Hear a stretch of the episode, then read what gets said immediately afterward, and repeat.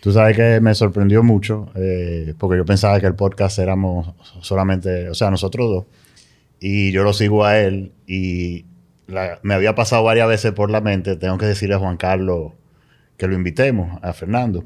Eh, él tiene una cuenta que se llama Única Vía eh, RD. Correcto. Y a mí siempre me llamó la atención que, o sea, era una persona joven, por lo menos comparado con nosotros. y, su, forma de, debatir, cómo presenta la, información y obviamente eh, tengo que, ser sincero, yo me inclino mucho a esas, a las ideas que él expone. Pero nada, qué bueno tenerte aquí, Muchísimas Fernando. gracias, de verdad. Yo creo que por orden cronológico, él se inclina a las ideas que yo tengo, porque yo le llevo un par de años a él, ¿tú me entiendes? Pero a mí lo que me llama mucho la atención de Fernando, Fernando, bienvenido, viejo. Gracias, de verdad. Es el hecho de que algo que Checo y yo, Francesco, hemos analizado mucho en los últimos años es el hecho de que ha habido, está pasando un fenómeno a nivel global tan interesante, pero que escapa mucho de lo que es la percepción que tienen los jóvenes hoy en día. Por ejemplo, cuando yo era muy niño, o yo era preadolescente, 10, 11, no sé, años de edad, siempre en las familias dominicanas y en todo el mundo, tener hijos varones era un orgullo, pero más que un orgullo también era un asunto de preocupación, porque siempre cuando llegaban a la adolescencia se inclinaban siempre a un extremo o al otro. O eran izquierdistas, o eran derechas, o eran bucapleitos, o eran que apoyaban, o sea, pero tenían algo, en, algo que se, se, definía como esa parte de repunte energético, hormonal, etc. Y yo me he dado cuenta, incluso con lo que ha acontecido, todo este plagio, bueno, no es un plagio, bueno, sí, pero es un plan, en los últimos tres años de lo que hemos ido viendo, que todos lo asumimos en principio cuando estalló la basura que nos vendieron hace dos años y medio, casi tres la pandemia. Y, que yo la asumí como todo el mundo, pero simplemente como yo no veo televisión hace veinte y pico de años, pues yo no me alimento de la virtualidad, sino la realidad. Comencé a indagar a los, dos, a, los dos meses. Digo yo, coño, pero no. Yo pensé que iban a haber fosas comunes a los tres meses en los barrios, que iban a sacar a la gente en camilla todos los días pues, de los edificios donde yo vivía. Y bueno, el asunto es que con todo lo que ha acontecido en los últimos tres años, Fernando, Checo, y yo lo reitero, converso mucho con Francesco esto, es sorprendente como tú no encuentras voces disidentes de gente joven. Fíjate que casi todos los que se están abanderando con una voz de alarma y, queriendo despertar al resto de lo que está aconteciendo porque es un hecho evidente. El que no lo quiera ver altura del juego no lo va a ver nunca jamás. O sea, eso está claro. Y entonces, ese fenómeno como que responde, yo sé que responde a una planificación de desmontar a través de la propaganda, la alimentación, lo que se promueve hoy en día, esa parte que era normal en los jóvenes de la rebeldía, el cuestionar, solamente que sea por joder, llevar la contraria. Y entonces me ha sorprendido mucho que en tu cuenta, única vía RD, y que ya me di cuenta que compartimos algunos amigos en común como Regina del Río y otras personas, me llama mucho la atención que tú seas un abanderado, no solamente de la parte ideológica, sino la parte de empaparte de fondo de lo que está aconteciendo. Entonces la primera pregunta es, ¿quién eres tú? ¿De dónde vienes? ¿Y cómo llegas a esto? Mira, muchísimas gracias por la pregunta, excelente pregunta. Em, yo llegué a esto porque desde bien joven me apasionaba la verdad de las cosas. O sea, yo siempre, primero, mi primera, vamos a decir, amor en cuanto a conocimiento fue la historia. Yo era loco con la historia del colegio y wow, qué sorpresa me di cuando me di cuenta que todo lo que me habían enseñado estaba manipulado totalmente. Manipulado totalmente con revisionismo histórico marxista, donde los mismos marxistas cambiaron toda la historia, se metieron en las escuelas y cambiaron toda la historia que te dan en las, en las clases, en cualquier libro de historia universal. O sea, yo crecí y por eso uno crece, uno se, cuando se forma y se forma con interés de conocimiento, uno comienza por la centro izquierda, porque ya lo que estás estudiando te lleva ahí. Entonces uno lee y lo primero que se da cuenta y lo primero que uno comienza a pensar es todos los mitos de la izquierda en contra del capitalismo. Por ejemplo, que la pobreza lo produjo el capitalismo, que la desigualdad lo produjo el capitalismo, cuando fue todo lo contrario. La pobreza era la condición natural del ser humano desde antes del capitalismo y fue el capitalismo que la redujo de 95% a menos de hoy en día 10%, a pesar de que la población humana se multiplicó por 8 desde el, principio del capitalismo hasta ahora, de un billón a 8 billones hoy en día. Justamente del otro día fue 8 billones.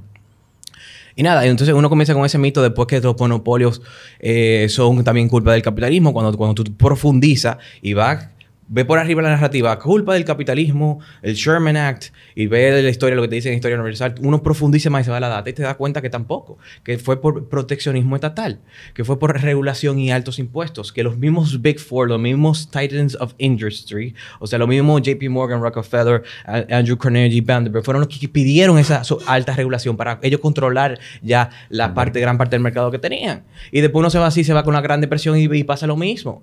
Eh, que fue el capitalismo, que fue la sobreproducción, cuando fue totalmente el Banco Central, que se llama el Federal Reserve de Estados Unidos, con política monetaria expansiva, bajando la tasa de interés artificialmente, en el caso del 29 con el stock market, el, mercado de acciones, eh, lo cual creó esa, esa burbuja y ese precio artificialmente alto, artificialmente, que no es natural por el mercado, explota el, el, stock market crash y, muy parecido al 2008 y después hacen lo contrario del 2008, que fue una política monetaria restrictiva del, del, Federal Reserve, contrario a lo que pasó en, Pero el, punto fue que lo creó el Estado, no el mercado.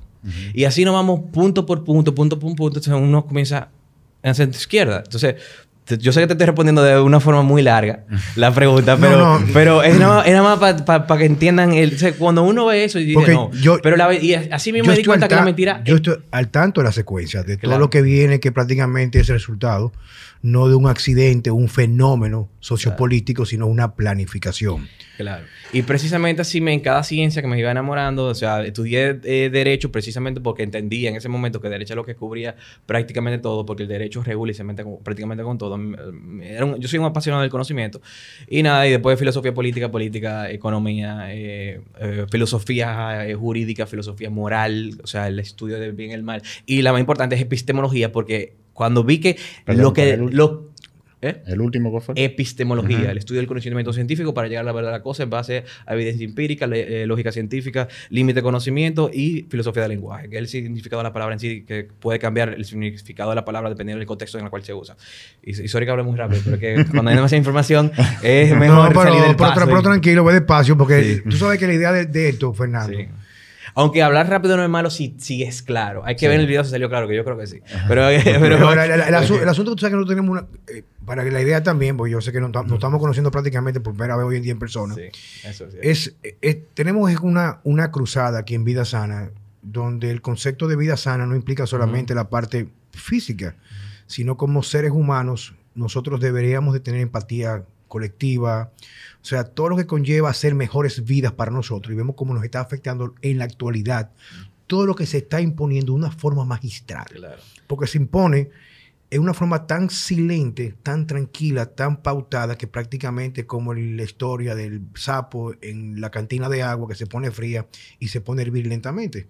Que el sapo, al fin y al cabo, hierve, pero no sale corriendo porque se va adaptando poco a poco para joderse. Que es una, principalmente una de las leyes de manipulación de Chomsky. O sea, y vete gradual, poco a poco, y poco a poco va a terminar en un extremo, en una, en una esquina de una pared. Es una estrategia de la izquierda en sí, formalizada es una estrategia de la izquierda, de hecho. Pero en fin, me di cuenta que todo esto estaba en todas las ciencias. O sea, dentro de la economía con el keynesianismo, dentro del derecho con el positivismo, dentro de la filosofía moral con el relativismo postmoderno y muchas otras tendencias eh, también que hay. Eh, dentro de cualquier, eh, incluso lamentablemente hoy en día la psicología la, han tratado de prostituir también.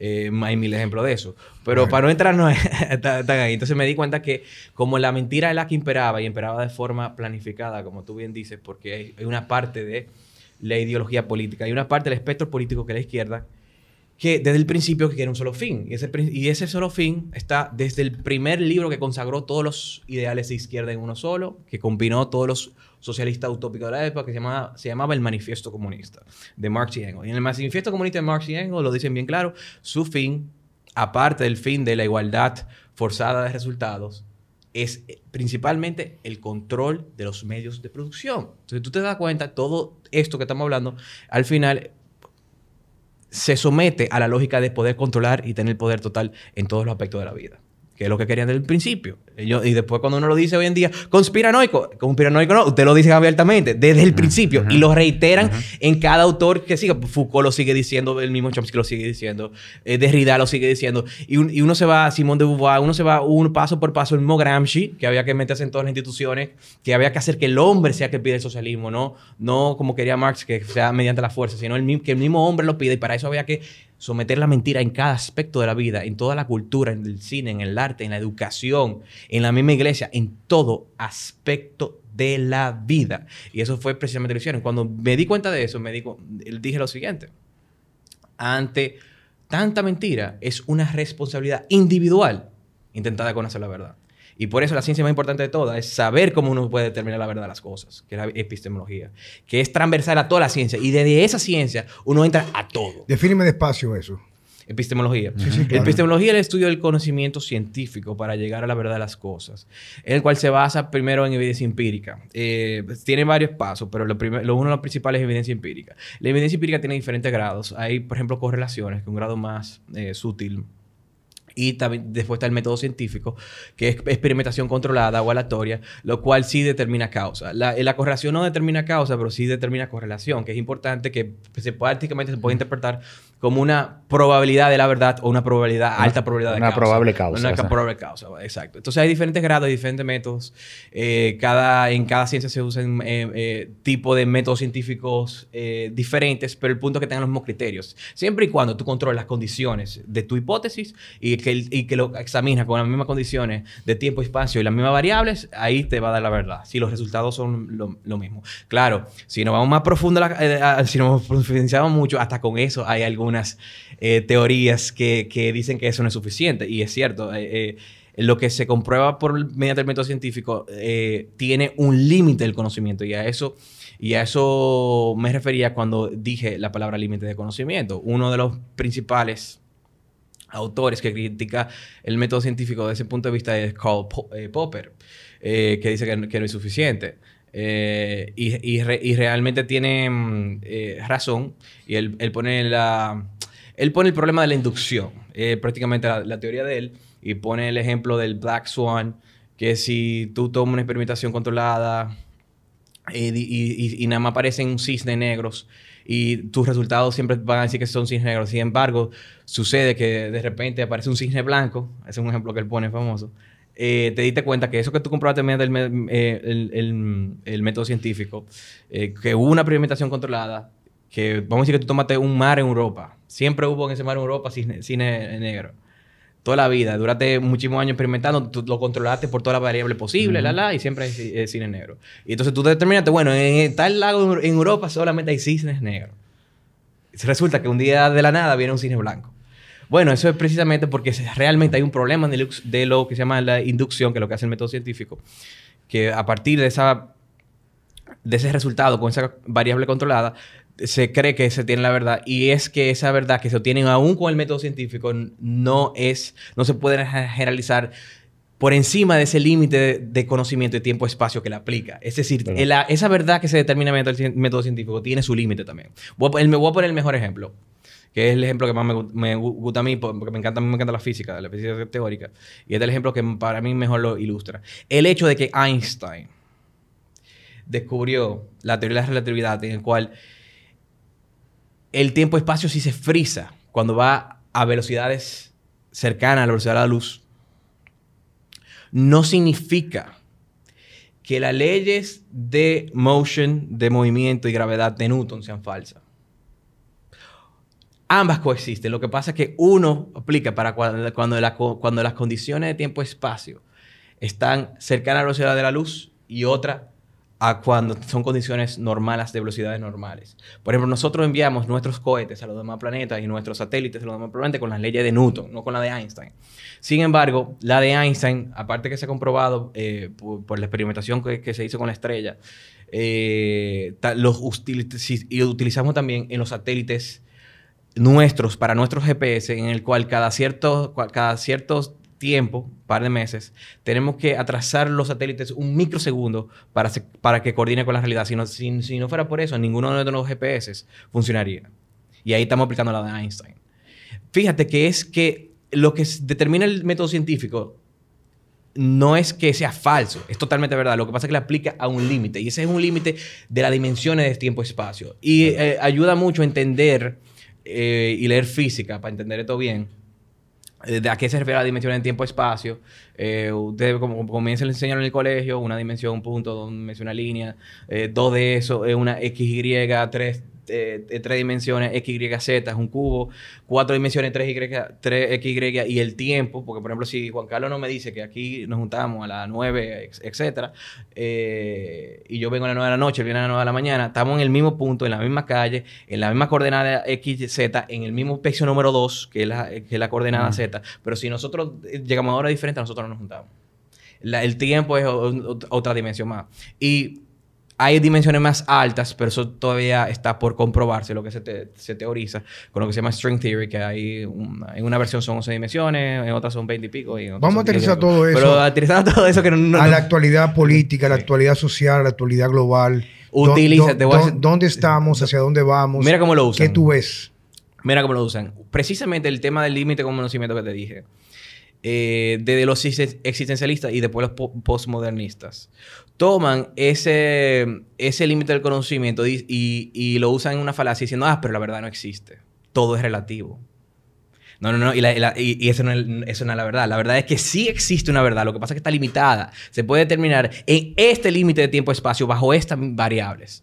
Pero ellos toman eso y también toman el hecho de que una misma cosa puede tener varias eh, se puede analizar mediante varias ciencias diferentes, varios aspectos. O sea, una cosa no es, es existencialista, una cosa no, no tiene una sola verdad.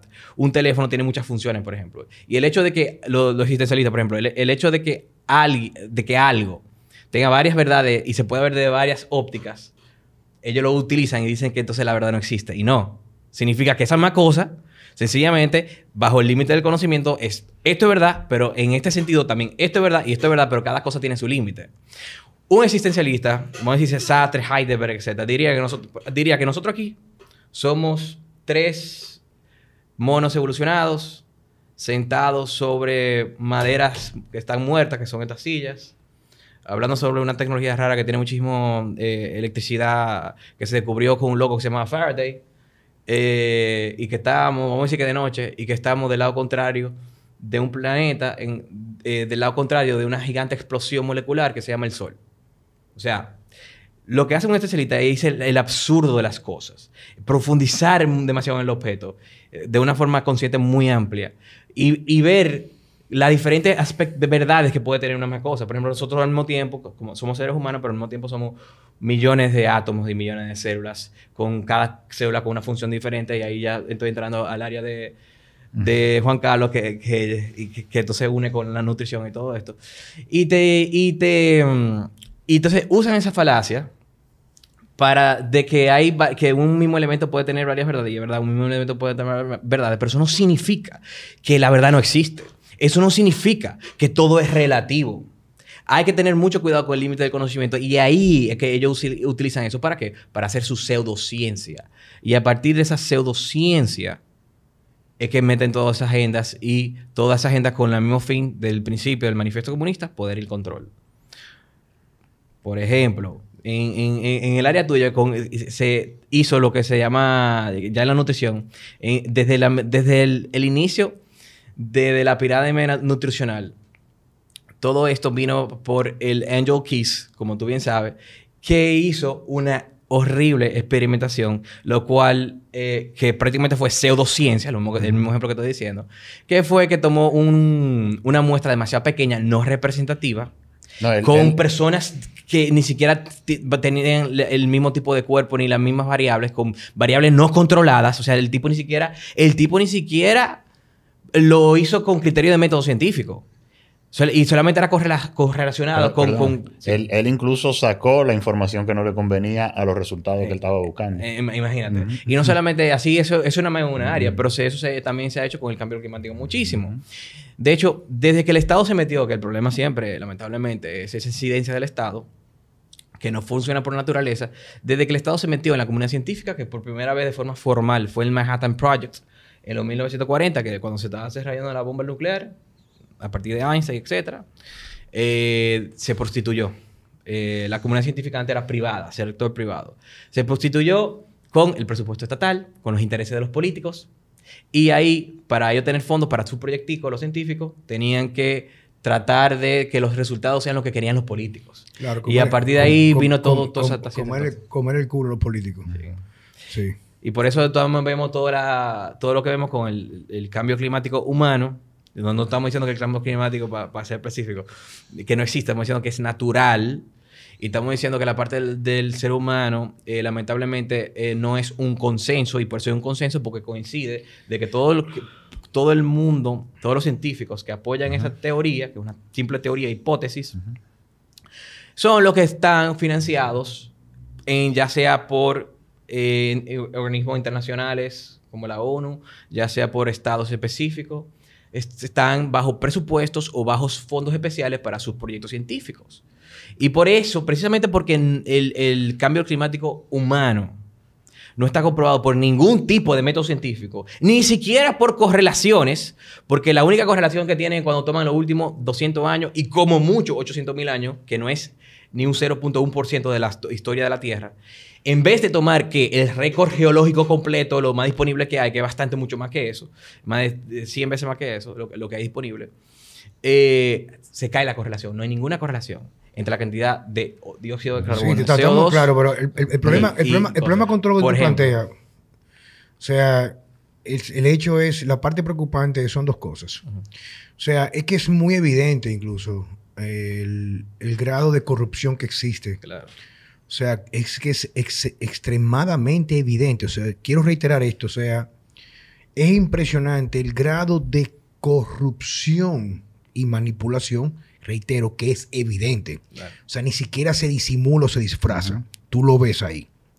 Entonces, lo que preocupa es, ya sabiendo ese fondo, y es lo que yo llamo el borreguismo aplicado, es cómo la gente es tan estúpida e idiota, y yo sé que a mucha gente no le gusta este término, Coño, viejo, pero que son estúpidos, viejo. O sea, como yo sabiendo, desde mucho antes de lo que aconteció, la pandemia esta, la intención de grupos muy específicos que manejan todo lo que tú comentaste, la Reserva Federal, que es la misma gente que manejan las Big Pharma, etcétera, tienen planes muy siniestros contra la humanidad. Ellos lo plantean y lo prácticamente lo conversan abiertamente. abiertamente.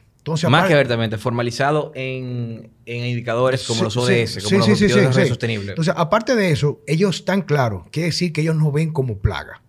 Ellos nos ven, o sea, ellos están buscando justificaciones para nosotros. El Anthropocene, le digo. A través, a través de lo que te he explicado, la manipulación mediática, reestructuración de, de los valores en nuestro subconsciente para tomar decisiones, nos manipulan de forma que vamos felices y contentos al paredón, al, frente al pelotón de fusilamiento sobre todo eso viene la mentira.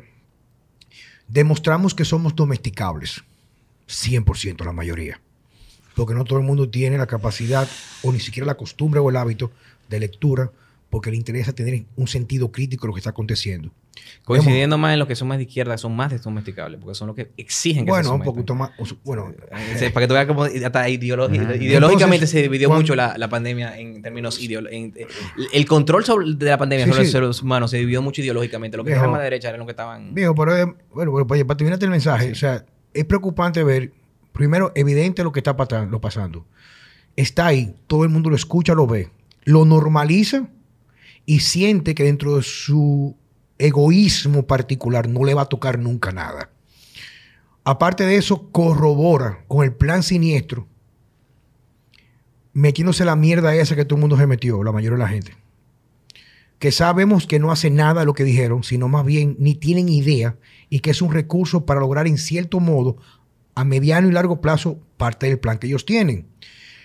Te meten toda la mierda ahora del calentamiento global y le echan la culpa a los que menos tienen la culpa porque ellos entienden, ellos saben, tienen la certeza, porque no son estúpidos, que moviendo algunos alimentos muy específicos nos hacemos más idiotas o más vulnerables a la manipulación y con menos sentido crítico y hormonas para cuestionar las cosas. Y la gente sigue de forma continua. Entonces, ¿qué lleva a Fernando a tomar una posición no solamente de tener las ideas, la construcción, la formación, el desmonte de lo que aprendiste en busca de la verdad, que prácticamente algo hacemos Francesco y yo cuando decimos, no estamos interesados en tener la razón, sino en encontrar la verdad. ¿Qué te trae a esto? ¿Por qué? ¿Qué tú buscas y qué tú persigues? No, que ante toda esa manipulación ella era una responsabilidad ya ética y moral. O sea, era un llamado. Tú. Era un llamado. Para, o sea, literalmente yo sentía que, que era, era... Y aparte también que pensaba que tenía mucho valor que darle a la sociedad. O sea, que, que, yo no me podía quedar con todo y todo solo, sabiendo todo lo que estaba pasando encima de eso. ¿Qué tú persigues? Eh, yo lo que principalmente persigo es que primero se, se, se, conozca la verdad en la sociedad y luego que se implementen las políticas públicas que realmente funcionan, que son todas las contrarias a las que se ha hecho durante la humanidad completa. O sea, a, a la que se ha hecho desde, desde, que inició la ideología de expandir el Estado para siempre, que es lo que se busca mediante todas estas, estas agendas. Eh, esto obviamente va a llevar que para que sea realidad uno se meta en, en, en cuestiones políticas, eh, porque hay que dar la batalla cultural, pero la batalla cultural no es suficiente. suficiente. Y eso ya la derecha completa en todos los países lo tienen bien claro. Eh, y por eso, eh, eventualmente, no, no, puedo dar mucho detalle, pero habrá que hacer una fuerza política que está Aquí actualmente existe una derecha. No, no existe una derecha. Eh, una pregunta, Fernando. Mira, en, en, términos así generales rápidamente, y tú me corriges, y por unos libros incluso que me regaló Juan Carlos uh -huh. y por lo que... Eh, prácticamente, como tú dices, el cambio climático, la, la agenda LGBT, eh, el aborto, etcétera, todas estas cosas eh, son parte de un, vamos a decir, de un plan subversivo para atacar, vamos, vamos, a decir, lo que es el, el la, la, realidad uh -huh. cultural actual uh -huh. para, para, poder cambiarla, como tú dijiste, y llegar a, a un... Más poder para ellos, para los políticos. De Exacto, pero eh, si vemos que también muchas corporaciones uh -huh. son parte de esa, uh -huh. de esa agenda. Te voy a explicar eso. Entonces, Muy buena pregunta. Entonces, eh, yo pensando así a lo loco, sí. ¿verdad? Eh, yo me pregunto, y tuve, por ejemplo, el Foro Económico Mundial claro. y que Bill Gates y Soros y toda esa claro. gente están detrás de, de, de, toda esa vagabundería, si lo que se busca es un, una especie de comunismo, pero manejado por los empresarios, no por un gobierno re real. No sé si me explico. Sí, tengo, tengo, no, no la Unión Soviética, sino un grupo de empresarios Mira, que controla la producción, la... Tú sabes que en el libro los protocolos de los sabios de Sion habla de eso, de esa estructura, bien clara. Te dice cómo se implanta. O sea, así como está instaurado hoy en día el esquema de la farmacéutica con la clase médica, el médico que defiende la farmacéutica no lo hace porque tenga intereses reales directamente con la farmacéutica. No, está... Es parte de un proceso de estructuración de su valoración y cómo mide la, la, realidad, como dice Fernando. O sea, un médico que te dice a ti que tiene que tomar estatinas para bajarla a 180 eh, eh, decilitros por mililitro en, en, la vaina de sangre. Uh -huh. eh, perdona, que me pasé de café. No es que él sepa que, que él te va a hacer daño. Uh -huh. No es que él entienda de que no, no, es que él está convencido de que esa es la verdad. Él está convencido que esa es la única forma, ¿tú me entiendes? Está endoctrinado. Entonces, ¿qué resulta? Según el libro, los protocolos, lo que habla es que el esquema de estructuración de lo que está pasando hoy en día, que cuando tú lees el libro que se escribió hace más de 100 años, creo que son hace 122, 125 años, te explica exactamente, oye, y esa vaina cuando tú comienzas a leerlo, tú piensas que el libro fue escrito ahora te da cuenta porque las estrategias que ellos implantan no usan la tecnología per se, sino cómo infiltran desde los cuerpos castrenses, las policías, los políticos, los congresistas, todo, para ellos traer el mundo bajo su dominio de una forma tan plausible, Sutil. o sea, tranquila, que nos lleva a lo que sería, por ejemplo, en George Orwell 1984. O sea, es prácticamente eso mismo. O sea, quiere decir que no es que en realidad hay un gobierno como tú decir, la del presidente de la República Dominicana, sino hay una institución que nadie la conoce, que va a crear esas marionetas que lo que van a hacer es llevar el mundo como lo estamos permitiendo la mayoría de irse a ese grado de aniquilación de la cultura como la conocemos y ser automáticamente de parte de un sistema parasitario que se alimenta del mundo lleno de estúpidos e ignorantes. Así es que lo veo yo y está en ese libro bastante claro. ¿Tú me entiendes? Para agregarle a lo que dice Juan Carlos, lo que sucede es que también desde siempre, no los ricos, los muy, muy ricos, los billonarios, siempre han estado del lado de la izquierda. y siempre han apoyado a la izquierda, te voy a abundar. Si tú tomas hoy en día los principales billonarios de Forbes, todos, todos, con excepción a Musk, tal vez, y tal vez, eh, no solamente apoyan candidatos de izquierda, sino que apoyan política pública de izquierda, como aumentar los impuestos. ¿Quién, por ejemplo, ha dicho que quiere aumentar los impuestos contra los mismos ricos, contra los impuestos progresivos? Bill Gates, Mark Zuckerberg, Warren Buffett, el de Starbucks también, Dorsey, el de Twitter, el, bueno, el que era de Twitter, el que estaba antes. Eh, nos vamos una bonita las listas. Todos apoyan no solamente candidatos de izquierda y más al Partido Demócrata y más los izquierdistas en todos los países. Si mencionó a Soros y todos los demás que son más delincuentes. Um, sino también las políticas de incrementar el impuesto supuestamente a ellos mismos más. ¿Por qué? Porque, y esto de hace mucho eh, lo saben, y por eso desde el principio, desde los grandes cuatro capitalistas de JP Morgan, Andrew Carnegie, Vanderbilt, em, Rockefeller, etc. Desde el principio también apoyaban esa política de izquierda. ¿Por qué? Porque los altos impuestos y las altas regulaciones es el mejor proteccionismo cuando ya tú eres el mayoritario en el mercado. Porque tú eliminas la competencia, creas una barrera, ya tú estás arriba, ya tú tienes una gran parte del pastel. Entonces tú prefieres artificialmente restringir el pastel, artificialmente obtener esas ventas más altas a lo que sería competencia natural en el mercado y supuestamente pagar un poquito más de, impuestos que que tener ese margen de venta grandísima, que, tus estados de resultados te dicen claramente que así te va mucho mejor artificialmente en contra del mercado y en contra de los intereses de los consumidores. Em, entonces está ese problema y si, si no, también si, no, si nos vamos a, aparte, que ellos tienen un ejército de lobbies y, de, un ejército de contables. Y ellos también pueden buscarle los loopholes, le pueden buscar los tecnicismos legales para también bajar su, su, impuesto. que ellos mismos piden que se suban. Entonces, por eso le conviene muchísimo. Y también si nos vamos a ejemplos de todos los experimentos socialistas, ¿tú crees que se expropiaron todos los empresarios? No. Siempre hay su grupito de ellos, de lo que financiaron a ellos, que se quedan. Por ejemplo, el chavismo tiene sus empresarios chavistas, que fueron los que apoyaron a Chávez y los que apoyaron a Maduro, y se quedan. Entonces, ¿qué hace eso? Ellos que hablan tanto de la desigualdad, concentran mucho más el poder. Y, y, es una mezcla, no solamente es empresario, es una mezcla de grandes políticos con grandes, grandes, grandes empresarios. Entonces, esa, de hecho, incrementa mucho más la desigualdad. Porque eliminan toda la clase media, eliminan la clase alta que había, nada más se queda todo el mundo pobre, el 99.9%, nada más se queda ese 0.001% del grupito de políticos con el grupito de empresariado que son los amigotes de ellos. Y ya, y después todo el mundo es pobre. Desde el principio ha sido así. Desde el principio ha sido así. Pero el, primer rico, el primer burgués, como le llamaban, el mismo Marx y Engels, Marx no, Engels, fue que lo financió Marx. Desde el principio la estructura, la estructura eh, hiperempresario con político. Se dio la génesis del manifiesto comunista. Marx era, eh, Engels era el gran empresario y Marx era, el político en la concepción de ello. O sea, eso, y tú lo vemos en toda la experimentación socialistas. Entonces, e, esa estructura siempre ha estado así, porque, y por eso los grandes, los billonarios, están detrás de, y de este gran poder, que es el único que le da este gran poder y esta gran parte del mercado artificialmente es la ideología de la izquierda. No son de izquierda por el ideal de izquierda, de la igualdad. Son de izquierda porque es la ideología que te permite tanto poder y control. Y, y económico. Si tú estás muy arriba. Si tú eres un empresario medio, no, a ti no te, gusta eso. Te jodiste. Incluso si tú eres empresario rico, pero no tan rico, tampoco te, conviene porque te van a dar por ahí. Te van a dar por ahí. Ahora, si tú eres de los top, top, te encanta eso. incluso, hasta aquí se ve eso. ¿Ustedes me pueden decir cuál fue la respuesta del CONEP cuando propusieron bajar impuestos durante la pandemia? Creo que se opusieron. Pues. Se opusieron.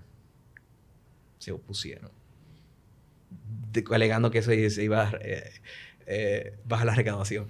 Incluso hablando, hablando de las medidas que se trataron de hacer. Igual como se han, eh, se han impuesto también como bajar las aranceles. La, parte de la, medida paliativa que se hicieron una cosa que me llevó a mí prácticamente, me enrostró lo sucio y lo asqueroso que es la banca. Fue cuando el Banco Popular, tengo que decirlo, eh, mandó automáticamente una publicación a principio de la pandemia que iba a durar tres meses, donde se iba a congelar todo lo que tiene que ver con cobro de intereses y préstamos bancarios y tarjeta de crédito. Y entonces, luego que tú sabes los tres meses, que tú estás prácticamente en la olla, llevándote el diablo, el banco apoyado por los mismos asquerosos políticos o los que regulan eso, dicen, no, no, ya no, eso cambió. Ahora, o tú pagas los tres meses o te incrementamos el capital la deuda para que pagues más mensualmente. Y la gente no hace nada, viejo. O sea, siempre lo que yo digo, Fernando, y le comento con Checo, es la parte que fue con lo que comencé explicándote, o por lo menos no explicándote, diciéndote, tú tienes que saber lo mejor que yo, es el hecho de que, mierda, viejo, es que nadie hace nada, viejo. Estamos viviendo la gente un maldito egoísmo que nos va a llevar el diablo a todos. Porque ¿cuál es la preocupación mía de todo esto? Es la siguiente, mira. Ahora mismo hay un grupo de estúpidos por ahí, tengo que decirlo así, que aún apelan, por ejemplo, abogan, de que lo más civilizado es que los civiles no tengan armas de fuego. Por ejemplo. Yo recuerdo cuando fui a España la primera vez hace veinte y pico de años, que a mí me gusta mucho la cacería. Y yo tenía pensado en mi ilusión de comprar una. En ese momento estaba, el de, estaba muy mala economía en Europa. Cuando yo fui a principio en España, no recuerdo por cuáles fueron las razones. Y estaban las casas bastante baratas. Y vi una casa campesina, pero una vaina que. O sea, que ah, es una letrina para cagar, viejo. O sea, digo yo, coño, una casita así, porque yo soy muy de campo, de montaña. O sea, mientras a mí me gusta mucho lo simple. Y le digo yo a un amigo mío, mire, si uno quiere comprar aquí algo para cacería, tú eres loco, tío, esto es un país desarrollado. Digo, yo lo llamé estos días, hace dos años. Tú ves cómo te dan por el culo en España y en Australia, en Nueva Zelanda, porque tú no tienes cómo defenderte y cuando el gobierno dice que quiere una cosa, tú no tienes voz, tienes que ponerte en cuatro para que te den pinga por atrás, porque tú no tienes cómo defenderte. Entonces, Fíjate como, por ejemplo, yo entiendo que el último bastión hasta el momento, lo veo, tú me vas a corregir, yo lo que me llevo lo poco que yo veo, y yo no leo muchos periódicos, ni bueno, no, no, leo periódicos, ni veo noticias, es como los, los estados demócratas, eh, republicanos en Estados Unidos, son las últimas resistencias a implementar en realidad una dictadura de extrema izquierda en Estados Unidos con el Partido Demócrata, porque ellos saben que no pueden jugársela. Si se la juegan fácilmente hasta hay una guerra civil con consecuencias devastadoras porque civiles tienen la misma capacidad de armamento que los militares. Pero como siempre digo yo, o sea, el criminal, el que va a hacer un, una matanza, no compra un arma de fuego en una tienda. ¿Tú me entiendes? Estoy diciendo, o sea, y si tú regulas, como que la va a comprar en el mercado negro más barato que en la tienda. eso, es más complejo de ahí. Pero a mí lo que me, me lleva a la parte de preocupación extrema, el hecho de que estamos llegando al punto de que incluso cuando yo digo, por ejemplo, yo digo mucho que la salvación es individual, está bien, pero ¿hasta qué punto? Porque vamos a suponer que está pasando mucho en Holanda y en otros países, ya incluso en algunos estados en Estados Unidos, donde el FBI armado va y te allana para regular lo que tú estás sembrando y lo que tú estás criando para alimentarte. Sin lacan también. ¿Tú me entiendes? Te, te, están, te, están, llevando hacia a un punto tal y la gente no se está dando cuenta. Y, gente, y gente aquí, gente aquí que viven de la ganadería, le va a tocar a ellos esa parte. Porque aquí lo que tenemos es una cantidad de rameras y putas del globalismo en el gobierno, especialmente que con eso, cogiendo cuarto como no tiene madre, para que un grupo de idiotas de nosotros, los que estamos abajo, se abanderan a aplaudir el feminismo, que sé yo cuánto. Cuando, cuando, cuando esos hijos, su maldita madre, cogen su cuarto, se comen su carne y no inculcan a sus hijos esas aberraciones. ¿Tú me entiendes? Y la gente aún se abandera. Entonces digo, coño, mi hermano, pero ¿cómo vamos a ser tan estúpidos de permitirlo que a todos nos metan a la hoguera, viejo? Entonces viene la pregunta. ¿Qué tú crees, Fernando, que sea la solución? Porque no tenemos mucho tiempo arriba a corto y mediano plazo, porque estamos hablando de 2030 y la gente se está ejecutando. Inclusive, yo subí en redes sociales en el día de hoy que ya se estima que para el año que viene en Suecia se va a erradicar completamente el papel moneda. O sea, va a ser completamente digital, digitalizado todo. O sea, quiere decir que yo a través del teléfono seré capaz de comprar en función de un score, porque te lo, va metiendo, te lo van metiendo frío. Y ahora mismo, por ejemplo, el banco aquí, el banco BH de León, eh, tiene, está implementando un nuevo sistema que es muy similar a donde tú pones toda tu forma de pago en el celular. Y la gente lo ve como una chulería. Coño, qué chulo. Mamarripiazo, viejo. O sea, tú estás entregando la capacidad de elegir dónde gastar tu dinero porque ya tú lo tienes. Va a haber un ente regulador en el medio que depende de lo que tiene que ver con el sicariato que hay a nivel bancario y, global y gubernamental para descojonar tus derechos. O sea que si mañana, por ejemplo, el gobierno dice, porque tú tienes un discurso de disidente del gobierno, dice que tú, como lo decía anteriormente el PLD, que lo hizo con muchísima gente, que eran disidentes periodistas, los pocos que quedaron, que le metían supuestamente una infracción de carácter impositivo de impuestos y no te permitían cobrar cheques porque tú tenías efectivo para comprar. ¿Qué tú crees que va a pasar con esas personas? Entonces la gente aún apela y apuesta porque el ser humano tiene que evolucionar, pero coñazo, es una clara involución que estamos viviendo. Entonces la preocupación mía que tengo yo es que siempre en el mundo han habido grupos y han habido tendencias que lo que conlleva de por sí, como se fundó en Estados Unidos una república, porque ahora mismo no hay democracia, no hay democracia representativa. La gente cree que vivimos en democracia, esto no es democracia. ¿Tú crees que un tipo que mete, oye dembow todos los días, mete marihuana, perico, puede elegir un presidente? O sea, eso no existe, no existe en realidad en América la democracia representativa. Eso es resultado, eso es pan y circo para la plebe. Ahí se turnan el poder la misma gente para joder a los que están abajo, pero la gente tiene suficiente con escuchar toquicha, que sé yo cuánto. La gente no está entendiendo lo que está pasando. Entonces, esa es mi preocupación. ¿Hacia dónde vamos? Yo mañana compro una tierrita para ser autosuficiente, pero tampoco me da garantías eso. Porque fácilmente aquí, cuando haga un viaje, uno de los políticos nuestros a veces con la gente del, del, del foro o de la, o, de la Nación Unida, viene para acá, después cogió cuarto o pinga por el culo, soborno, para implantar las cosas que no convienen, nos convienen supuestamente a favor de global, la sostenibilidad. La única sostenibilidad que hay es que él tiene cuarto y nosotros estamos cada día más jodidos.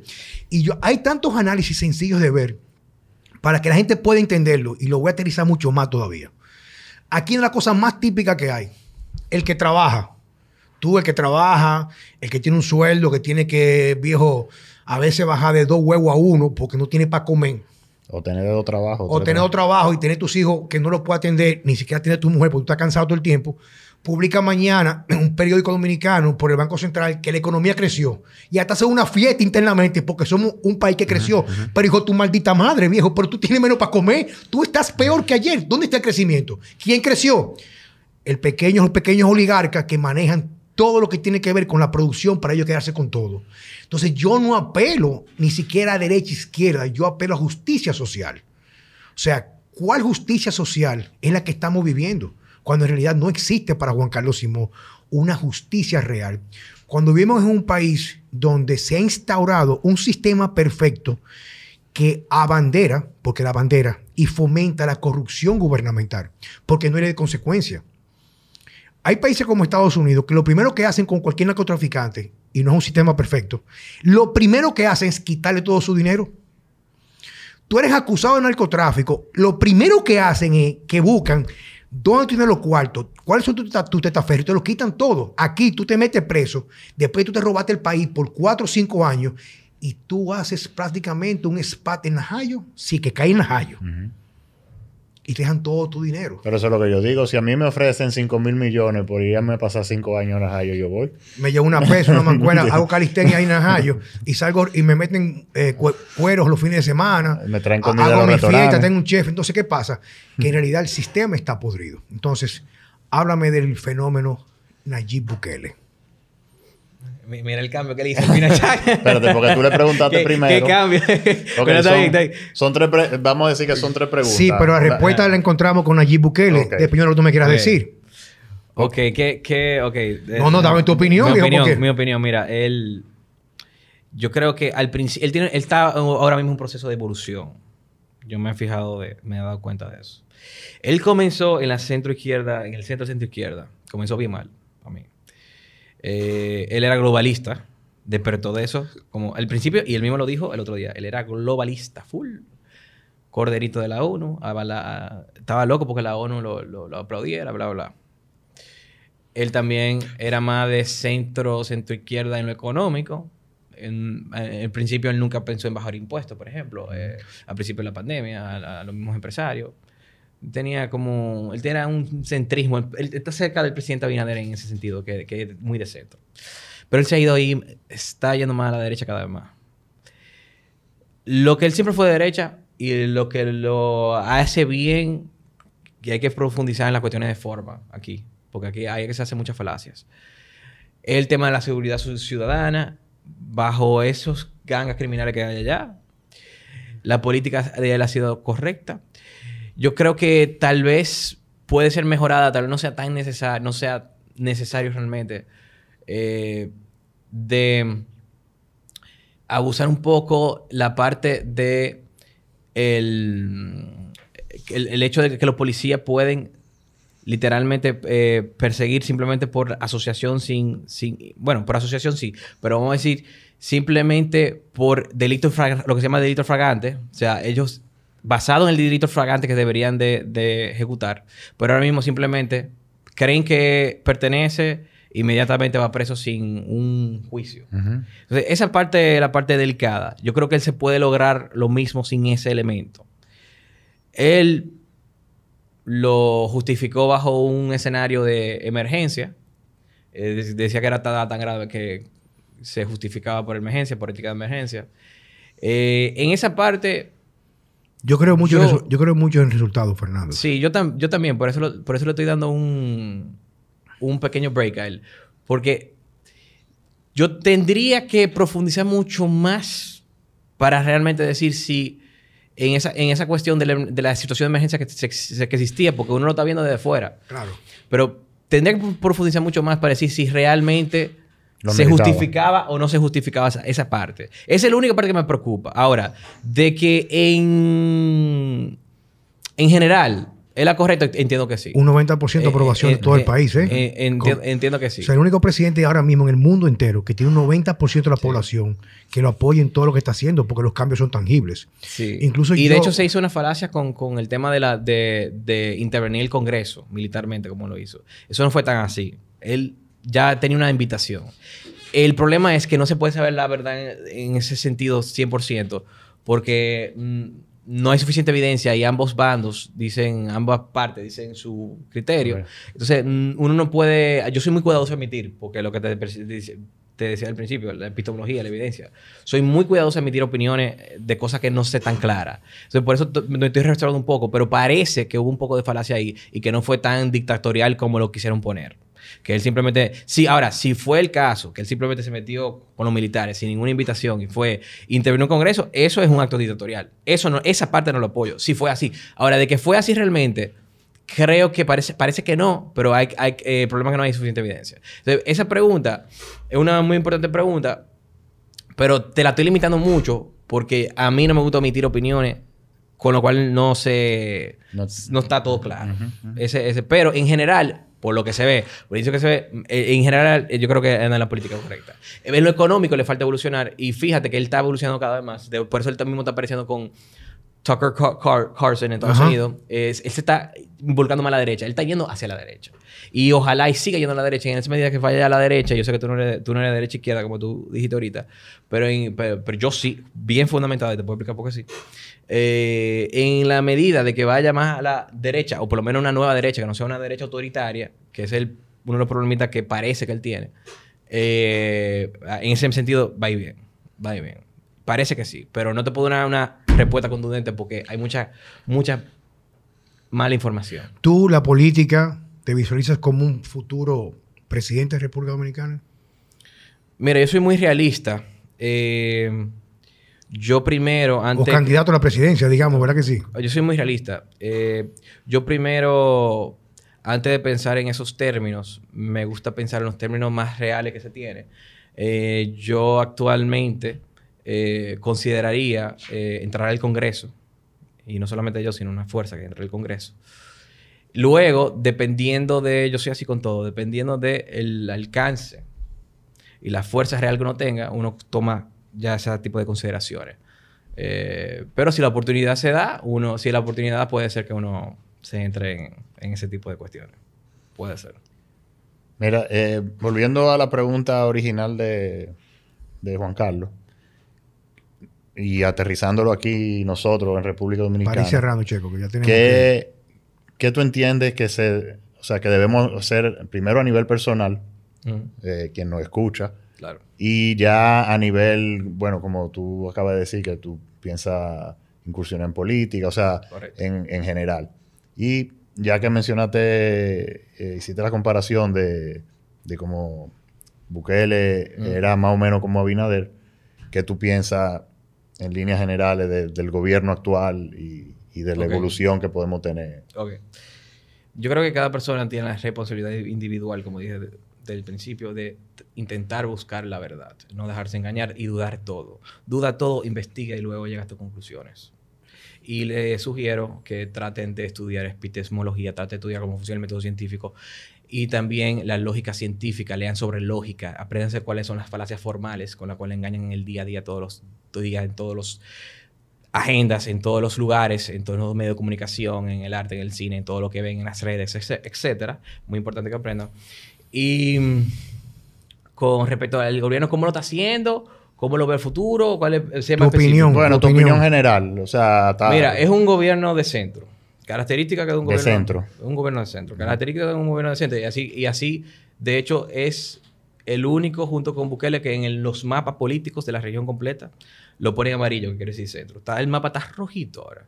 Con excepción a eh, el azul que viene siendo mm, Uruguay. Eh, ya hasta Brasil cayó, ya, ya solamente queda Uruguay, eh, Ecuador, un azul amarillesco, muy centro-derecha, pero muy, muy centro. Y Bukele centro, o sigue en centro, aunque p- en mi opinión personal tendien- tendente hacia la derecha, Hacia ser azul. y hacia ser azul correcto, y, ah, este de centro. Este hay que durar un tiempo para, para explicarlo, porque hay que dividir el espectro político. Una cosa es el- la esfera económica y otra cosa es la esfera social. En la esfera social ta- tiene una tendencia de un poco más a la centro izquierda, centro y, en- y a la centro izquierda. Pero se refleja más por algunos ministros que hay. Como, como presidente de centro, he notado del principio que él da mucha libertad e independencia a sus ministros en la forma que piensan. Hay ministros de, de todos, de diferentes ideologías, todos. Entonces, en lo social hay algunos que están teniendo mucha incidencia y hablan mucho, lo cual lo coloca más en el centro izquierda. Eh, como, por ejemplo, declaraciones de Milagro con la afrodominicanidad, las declaraciones de Paveliza con respecto a los haitianos en la frontera. En, en- en esos temas se está colocando mal. eh, En, también el del medio ambiente, hablando sobre expandir, apoyar a agendas LTV, etcétera, etcétera. Eh, en la causal, por lo menos sí se ha mantenido 100% en el centro porque no, no ha impuesto una postura de partido, sino que cada quien tiene su independencia. Eh, entonces, en, en los, en, en lo social está de centro, tendencia centro-izquierda, porque algunos de sus ministros son, hablan mucho. Él trata de mantenerse neutro, él dice que no tiene ideología en, en cuanto a lo personal, el, pres- el presidente. Y en lo económico, yo diría de centro, antes te hubiera dicho que centro-derecha, pero lo mantengo en el centro-centro, en lo económico. ¿Qué es lo que, lo que no lo coloca en la izquierda en la centro-izquierda en lo económico? Aunque el presupuesto en el gasto público aumenta cada año, eh, en la ejecución realmente eh, se reduce en la, ejecución. Eso no quiere decir que el gasto público no está aumentando. Aún, aunque en la ejecución está gastando menos de lo que presupuesta, aún así está aumentando, pero está aumentando cuatro veces menos al ritmo que lo aumentaba el PLD. Entonces, en ese sentido, no está reduciendo el gasto público como haría un gobierno de derecha o de centro derecha. Que lo de centro derecha lo, de centro derecha lo deja igual o reduce un, un poquito. La, la derecha no, la derecha te reduce el gasto político. Pero, en este caso, lo sube muy poco, vamos a decir. Entonces, ahí más o menos de centro. En cuanto al endeudamiento y la deuda, eh, se ha tomado, la deuda ha incrementado más, eh, pero cuando normalmente la deuda se mide en relación al PIB. Y en relación al PIB, por una cuestión de rebote económico, estadístico, cuando la pandemia subió muchísimo, ahora que eh, eh, se recupera no- de nuevo, que es algo natural en la economía, eh, nos damos cuenta que solamente ha incrementado un por ciento. De 60% del PIB a 61% del PIB. Estaba en 60% del PIB cuando en agosto del 20, 2020 y ahora mismo, ahora mismo está en 61% sobre el PIB. Entonces ahí se está manejando mejor lo económico, en lo social está manejando para la izquierda. Fernando, queremos darte las gracias, viejo. Yo creo que la participación tuya, Necesitamos otra. otra participación, vamos a coordinarla Claro, para dentro de un par de semanas. Porque de forma general la idea era darte a conocer en nuestros seguidores, porque creo que es, es interesante tu posición, es muy fresca y atípica por la edad que tú tienes. Te felicitamos por eso, viejo, te deseamos éxito, pero definitivamente nos vamos a ver pronto en un par de semanas de nuevo para entrar ya en lo que son puntos más precisos para abordarlo en este espacio de una hora Claro. aproximadamente, cambio climático Claro, y agenda globalista. claro. Perfecto. Muchas gracias, Muchísimas Fernando. Gracias, Fernando. Señores, muchas gracias. Hasta la próxima en Vida Sana con Juan Carlos Simón y Francesco Jeremía.